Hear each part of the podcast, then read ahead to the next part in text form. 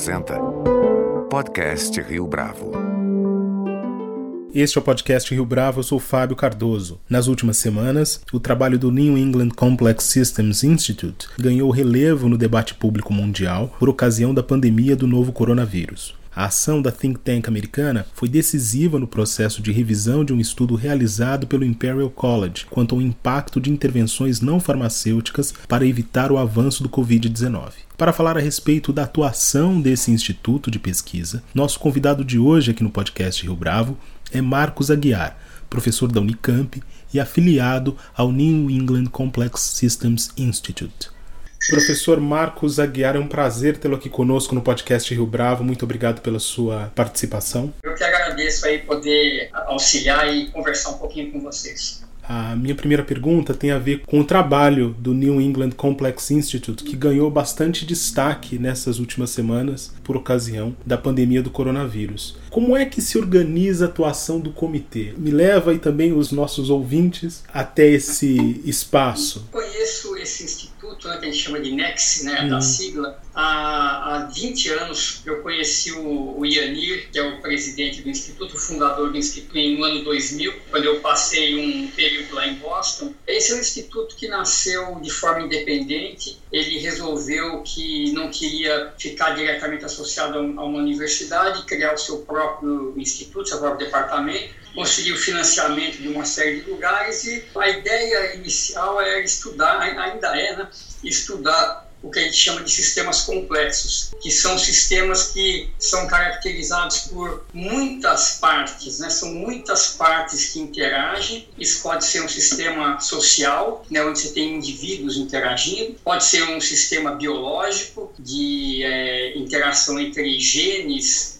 é, de um DNA que né, tem todo esse processo de formação de proteínas e uma série de problemas ligados nesse sentido. Então, ele é um instituto pequeno, né, tem poucas pessoas que de fato trabalham tempo integral ali, mas ele tem muita gente associada de universidades que colaboram. Então essa é a dinâmica, é um espaço pequeno, deve ter, né, eu não sei, faz algum tempo, alguns anos que eu não visito, teve uma época que eu ia todo ano para lá, mas deve ter cerca de 7, 8 pós-docs, é, mais professores visitantes, três ou quatro secretárias, então é um lugar pequeno, mas extremamente ativo, extremamente interessante. O fato de existirem pesquisadores associados de outras universidades, de várias instituições do mundo, faz com que o trabalho seja submetido a critérios de avaliação mais rigorosos na sua leitura? É, eu acho que assim, o, o Ianir sempre foi uma pessoa bastante rigorosa nesse sentido. Né? Os trabalhos, eu participei de alguns trabalhos com eles ali, é, sempre a gente tinha discussões bastante intensas para tentar filtrar o que era importante,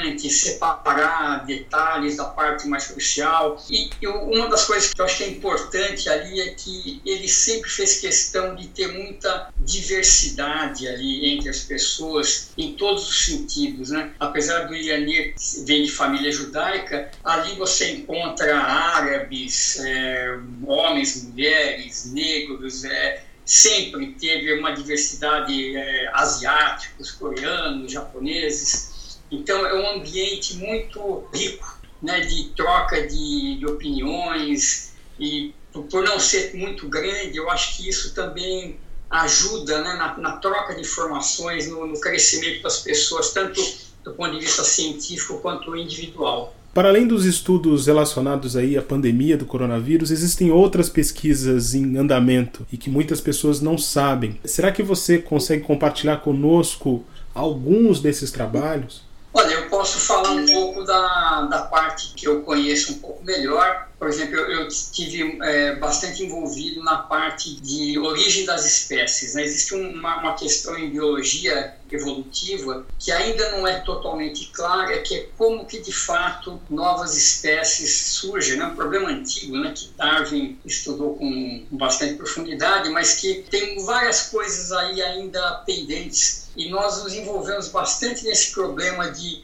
entender então como acontece não só a evolução de uma espécie por seleção natural, ela vai se adaptando e se modificando com o passar do tempo, mas em que condições que essa espécie se ramifica e dá origem a novas espécies, né, aumentando assim a diversidade do sistema. Então nós fizemos vários trabalhos sobre isso, trabalhos que envolvem muita simulação de computador e são trabalhos interessantes que eu ainda é, mantenho até hoje uma linha de pesquisa nesse sentido. Além dos estudos complexos relacionados a temas contemporâneos, esse diálogo com os estudos clássicos, digamos assim, é uma constante? Sim, nesses últimos, acho que talvez 10 anos, eu sinto assim que o, o, Instituto teve uma, uma preocupação um pouco mais forte com a área mais social. Então, é, mas essa parte de, de ciência básica continua bastante forte. Mas tem, tem, trabalhos ali feitos também em, área, em áreas de, de economia, por exemplo, ou em área de ciências sociais para entender dinâmica de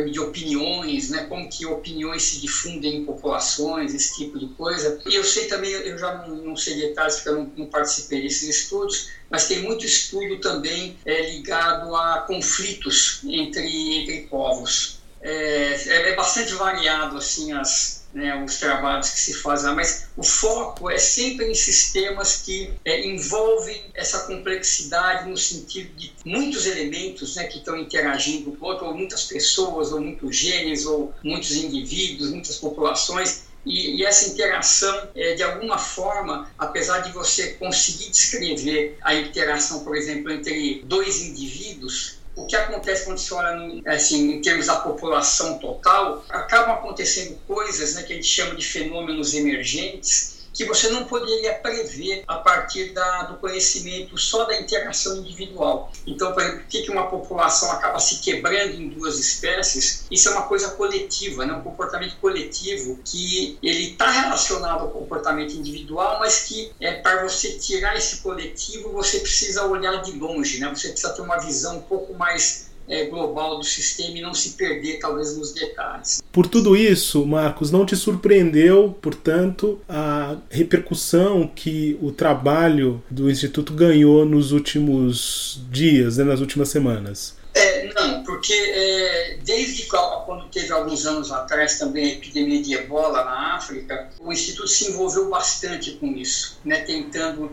é, entender a dinâmica da doença, tentando entender o que você deveria fazer para impedir né, o alastramento dessa, dessas doenças. E, na verdade, é, acho no, na questão de trabalhos que o Instituto faz, esse trabalho, esses estudos em epidemiologia também são um foco lá, né, estudos teóricos, é, simulações em computador.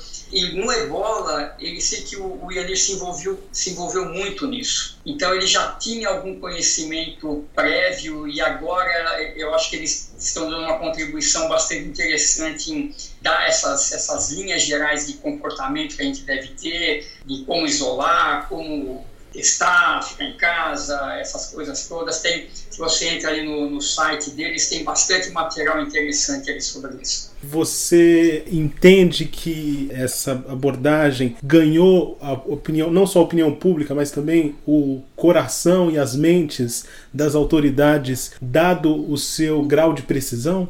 Olha, eu, eu acho que sim, quer dizer, eu não sei se é, precisão seria a palavra correta, mas é, eu acho que é o grau de seriedade né, com que essas coisas são, são feitas, porque tudo isso, né, principalmente agora com o Covid-19, como é um vírus novo, as pessoas não têm certeza de como a coisa funciona. Então, existe muita incerteza, existe muita coisa que a gente vai aprender com o tempo, mas eu acho que a, a atitude, né, a seriedade com que você trata o assunto, né, analisa os dados, tenta fazer previsões, tenta fazer modelagens, eu acho que é isso que torna o trabalho é, aceito né, pela sociedade. Você olha aqui, você vai ver isso aqui é uma coisa séria. É claro que é, é limitado como tudo é limitado, né? você tem um conhecimento limitado, então você produz previsões baseadas nisso e conforme você vai aprendendo mais isso vai ampliando. Mas eu acho que assim, é como a ciência evolui, é o, é o melhor que dá para fazer, né? quando você faz é, bem feito e com seriedade. Falando em modelagem, Marcos,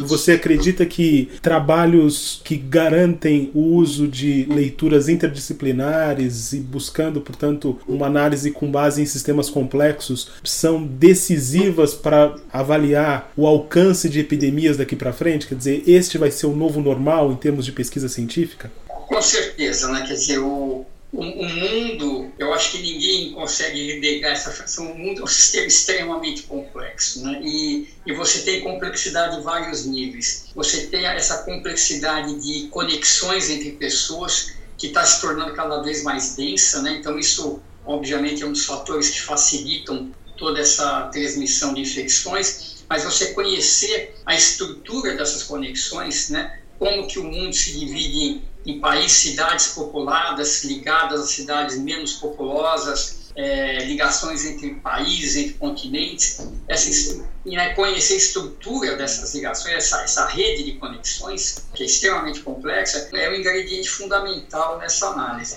E a outra coisa é a característica do que está se propagando. Né? A coisa que se propaga tem um tempo de incubação, onde a pessoa transmite sem perceber, é, depois transmite e é isolado ou não é isolado, a taxa de mortalidade, quem é a faixa etária que atinge, a faixa que não atinge. Então, é uma série de coisas que quando você coloca tudo junto, você consegue ter uma, um panorama um pouco mais completo da situação. E dada a, a, conectividade do mundo, né, tão grande, esse parece que é o novo normal. E aí você só um comentário, você deu, por que que o Ebola não propagou-se dessa forma? É porque o Ebola tinha uma, uma taxa de letalidade muito alta. Então ele mata o hospedeiro e aquilo fica restrito. Uma, um vírus que consegue infectar uma boa parte da população sem até deixar sintomas, é esse que é o vírus que se propaga, porque você não sabe que está doente, você viaja, Covid-19, esse novo coronavírus, ele está quase que num, num ótimo evolutivo né, para se propagar e contaminar todo.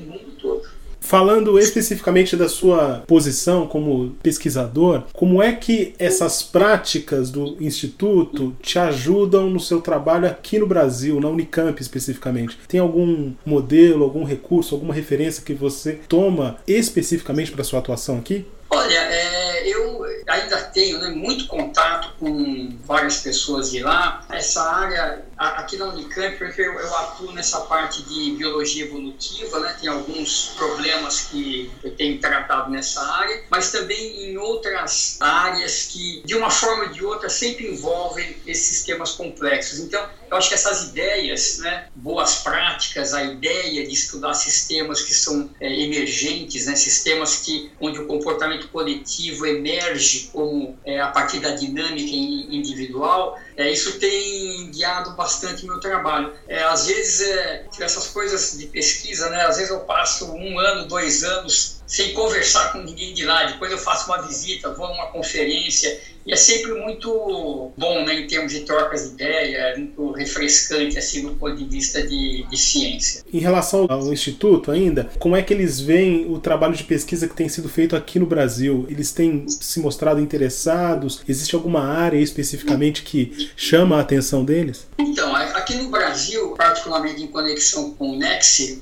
eu, sou o vínculo mais forte, eu acho, né? Pelo tempo que eu passei lá, pelo minha conhecimento das pessoas de lá. Então, o Ianir, por exemplo, já veio para o Brasil, eu já convidei ele para vir para cá. Nós fizemos, é, de conferência juntos. E eu também tenho um trabalho nessa área mais de pouco mais ligada à economia, movimento do mercado financeiro, é, então um pouco mais teórico, mas que tenho com uma outra pessoa lá do instituto que chama Dan Braha e esse trabalho foi feito, na verdade, ele me procurou, ele tinha uma ideia de tratar esse problema, ele me procurou para colaborar e desenvolver é, junto com a teoria. Então tem uma colaboração, eles, é, eu já mandei alunos meus para lá para passar um tempo, para fazer estágios, colaboração existe. Eu acho que o, o, nosso grupo de pesquisa aqui é, é bem reconhecido por eles lá também. Se você quiser dar as linhas gerais desse trabalho de pesquisa em economia. Nós tínhamos estudado há um tempo atrás um modelo de, de opiniões. O modelo era baseado assim como se você tivesse uma eleição com dois candidatos e a população tivesse uma intenção de votar no candidato A ou no candidato B. E a dinâmica desse problema era que é, uma pessoa podia influenciar as outras que ela conhecia. Então a dinâmica era assim: a cada dia que passava,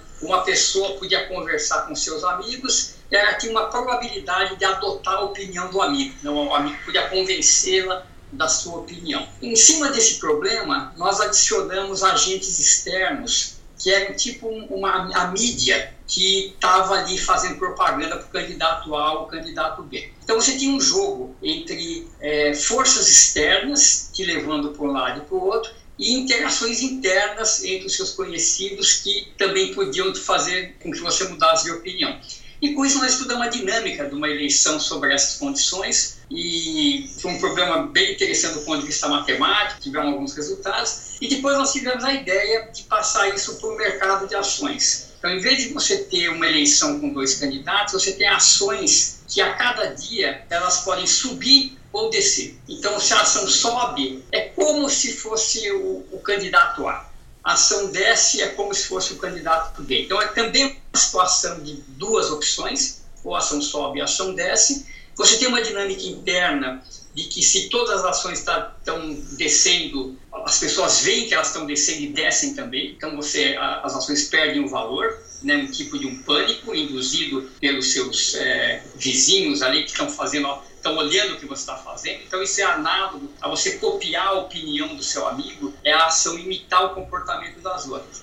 E você tem as coisas externas ali também afetando o mercado. Então, o que, o que nós mostramos é que quando é, as ações externas são muito baixas, quando o mercado de ações é dominado só pelas interferências de um olhando o que o outro está fazendo, o valor, a quantidade de ações que sobe e desce a cada dia começa a se tornar um pouco aleatória. E isso indica um comportamento de crise. E quando você tem é, coisas externas, é, governos, é, outras entidades que regulam um pouco melhor o mercado, isso equilibra um pouco melhor as ações e evitam esse pânico que acontece. Sim, em linhas bem gerais, é, foi esse o trabalho que a gente fez. Professor Marcos Aguiar, foi um prazer tê-lo aqui conosco no podcast Rio Bravo. Muito obrigado pela sua participação, pela sua entrevista. Olha, foi um, foi um prazer, Fábio. Um prazer estar com vocês aí. Pode contar comigo quando eu precisar. Este foi mais um podcast Rio Bravo. Você pode comentar essa entrevista no nosso perfil do Twitter, arroba podcast Rio Bravo, ou no Facebook da Rio Bravo. A nossa lista completa de entrevistas está disponível no Apple Podcasts, no Deezer, no Google Podcasts, no SoundCloud e no Spotify. E no aplicativo O Guia Financeiro, além dos nossos podcasts, você encontra muito mais conteúdo sobre o mundo da economia em diversos formatos.